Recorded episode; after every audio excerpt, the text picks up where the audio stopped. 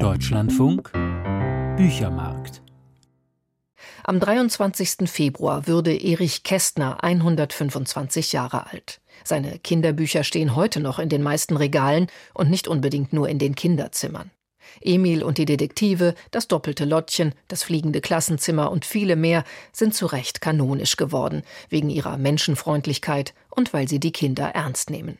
Das fliegende Klassenzimmer ist ja erst vor kurzem neu verfilmt worden. Die Internationale Jugendbibliothek in München ehrt Erich Kästner zum Jubiläum mit einem ganzen Bündel an Veranstaltungen. Die Internationale Jugendbibliothek war Erich Kästner sehr verbunden, so heißt es in einer Pressemitteilung zum runden Geburtstag. Die Direktorin der Internationalen Jugendbibliothek, Christiane Rabe, habe ich gefragt, wie ging denn diese Verbindung?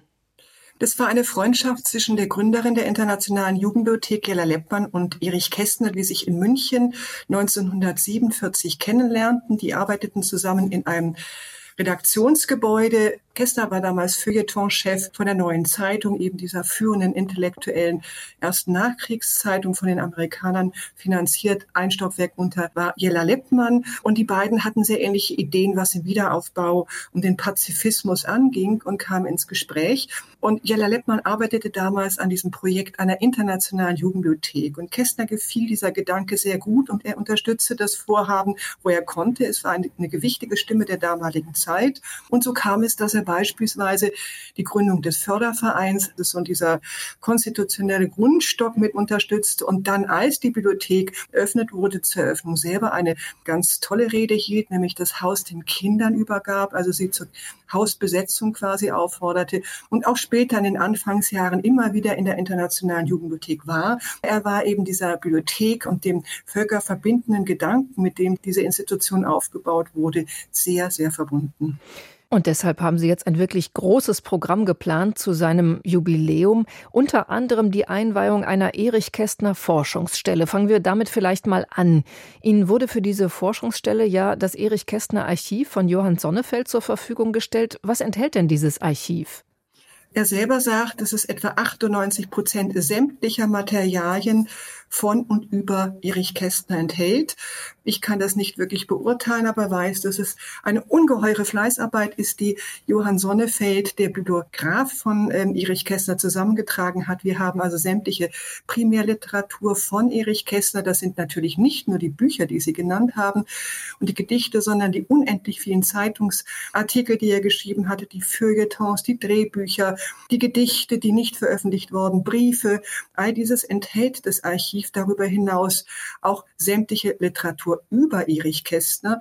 Das ist also ein ungeheuer reiches Material, was hier zusammengestellt worden ist und in jahrelanger mühsamer Spurensuche von Herrn Sonnefeld geschaffen wurde. Wir hatten schon ein Erich Kästner Zimmer in der Internationalen Jugendbibliothek, einen Raum ihm zu ehren und nun ist er umgestaltet worden in eine sehr warme Arbeitsatmosphäre und dort ist dieses Archiv von Herrn Sonnefeld untergebracht und dort können Forscherinnen und Forscher zukünftig über Erich Kästner in einer ganz tollen Atmosphäre arbeiten. Ja, wie genau wird diese Forschungsstelle denn jetzt aussehen? Also wer betreut sie? Was kann man da erforschen?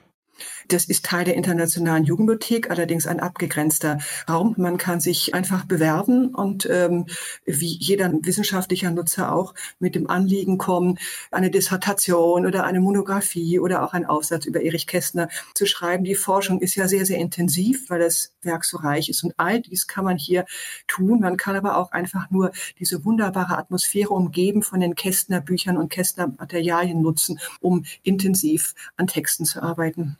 Und dann habe ich noch etwas gehört von einem Erich Kästner Stipendium.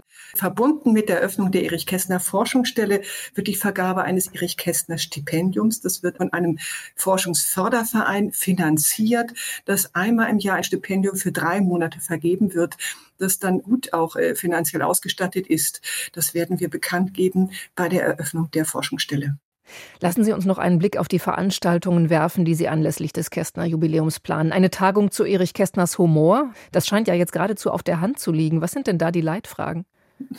Na, es geht darum, dass Erich Kästner ja als der Humorist gilt. Und die mhm. Frage ist, was für eine Art von Humor hat er eigentlich gehabt? Was sind die Strategien? Ist das ein heiterer Humor? Ist es auch Sarkasmus, was man nach 45 teilweise erkennen kann? Also mit welchen Mitteln arbeitet man? Und da werden äh, verschiedene Werke von ihm, von Wissenschaftlerinnen und Wissenschaftlern ausführlich auf die Frage hin, wie Kästner Humor einsetzt, warum er Humor einsetzt, untersucht.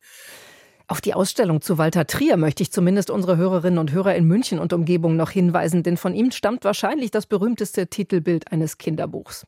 Das äh, freut mich sehr, weil diese Walter Trier Ausstellung wirklich eine ganz Besonderheit im Rahmen dieser Feierlichkeiten wird. Walter Trier ist zugeschrieben immer als Illustrator von Erich Kästner, aber das ist nicht ganz gerecht, weil er ein ungeheuer großes und wirklich künstlerisch fantastisches Illustrationswerk vorgelegt hat. Also nicht nur diese Kästner Bücher illustriert hat, aber natürlich sind diese Buchumschläge zu Emil und die Detektive, zum doppelten Lottchen, Pünktchen und Anton, das sind kanonische Umschläge, die einfach grafisch perfekt sind und deswegen ja schon seit fast 100 Jahren unverändert wieder so veröffentlicht worden sind.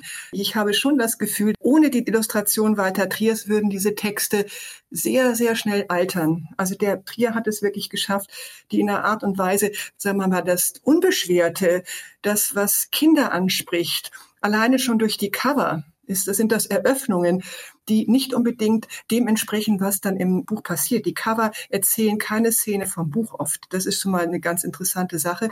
Und er versucht dem manchmal auch sehr moralisch schweren, was äh, Kästner hat, eine Leichtigkeit zu geben. Ich glaube, ohne Walter Trier würden diese Kinderbücher und auch später die Bilderbücher so nicht funktionieren. Und in dieser Ausstellung werden wir erstmals Originale von Walter Trier in größerem Umfang zeigen, weil die Internationale Jugendbibliothek die größte Sammlung von Trier Illustrationen außerhalb von Kanada besitzt, also innerhalb Europas besitzt. Und da freuen wir uns sehr drauf. Vor allem wird es eine Ausstellung sein, die Kinder animieren wird, mitzutun. Im Zentrum steht die Konferenz der Tiere jetzt im Moment sehr, sehr aktuell. Und da haben wir uns eine ganz großartige, wie ich finde, Mitmachaktion für Kinder ausgedacht. Sie sollen nämlich dort Postkarten an das Bundespräsidialamt schreiben, die wir am Ende der Ausstellung auch dorthin schicken werden, mit ihren Wünschen und Vorstellungen, aber auch vielleicht Forderungen an uns Erwachsene, wie sie in Zukunft leben wollen in einer guten, friedlichen Welt. Jetzt sind Sie auf die Aktualität von Erich Kästner gerade selbst zu sprechen gekommen. Das mutet ja geradezu ein wenig absurd an, dass man den Eindruck hat, anlässlich seines 125. Geburtstags ist er aktueller denn je, oder? Ich finde es gar nicht so absurd, weil wir ja so eine furchtbare Rückwärtsentwicklung machen und die internationale Ordnung, die nach 1945 aufgebaut wurde und an der Kästner so engagiert und auch wirklich gesellschaftlich politisch engagiert mitgewirkt hat, dass wir dorthin zurückkommen. Wir sind in einer ungeheuer unfriedlichen Zeit. Die Weltkrisen erschüttern uns. Es ist eine Unsicherheit, wie wir das eigentlich seit Jahrzehnten nicht mehr erlebt haben. Das kannte Erich Kästner. Der ist in dieser Zeit aufgewachsen und deswegen hat er für diese Stimmungslagen auch immer den richtigen Ton gefunden. Und so etwas wie die Konferenz der Tiere, die erste Friedensparabel für Kinder, wenn man es heute liest, kann man sich nur die Augen reiben und sagen, um Gottes Willen, warum haben wir uns eigentlich nicht weiterentwickelt und stehen jetzt an einem Punkt, von dem hatten wir keine Ahnung, dass wir da einmal landen würden. Selbst wenn man so etwas nimmt wie das fliegende Klassenzimmer, was wieder verfilmt wurde, diese Art von Solidarität von Gemeinschaft, die hier ja irgendwie idealtypisch auch äh, beschrieben wird, auch das Verhältnis zwischen den Erwachsenen und den Kindern, die wirklich hier, natürlich ist es sehr utopisch, auf eine Art und Weise miteinander umgehen, wie man sich das wirklich wünscht. Ich glaube, da hat er einfach etwas geschafft, was die äh, Zeitlosigkeit dieser Geschichten auch ausmacht trotz manchem Verstaubten, was auch drin steht, also mancher sprachlichen Altertümlichkeit, aber damit müssen wir erleben. Wenn Sie, Frau Rabe, jetzt diesen ganzen Strauß an Veranstaltungen im Überblick betrachten, welchen Kästner will die Internationale Jugendbibliothek zum 125. Geburtstag zeigen? Vor allem den humorvollen Kästner, der Kästner, der Augenzwinkern ist und der Kästner, der sich nicht von oben herab auf Kinder beugt, sondern auf der Ebene der Kinder mit den Kindern äh, redet. Das ist kein Erzähl- oder Märchenonkel gewesen. Das hat man manchmal falsch im Kopf. Wenn man ihn hört, merkt man, dass er wirklich wusste, was Kindheit ist. Also er konnte sich sehr, sehr gut an diese Kindheit erinnern. Und vielleicht noch eine Bemerkung. Deswegen werden wir in diesem Jahr auch den Erich Kästner Preis für Literatur an jemanden vergeben, der eben auch einen ungeheuren Witz hat in seinen Büchern, nämlich Wolf Haas. Vielleicht auch das noch zu erwähnen, weil das Teil dieser Feierlichkeiten sein wird. Christiane Rabe, Direktorin der Internationalen Jugendbibliothek in München, über die neue Erich Kästner Forschungsstelle und den Veranstaltungsreigen, den die IJB zum 125. Geburtstag Kästners kommende Woche plant.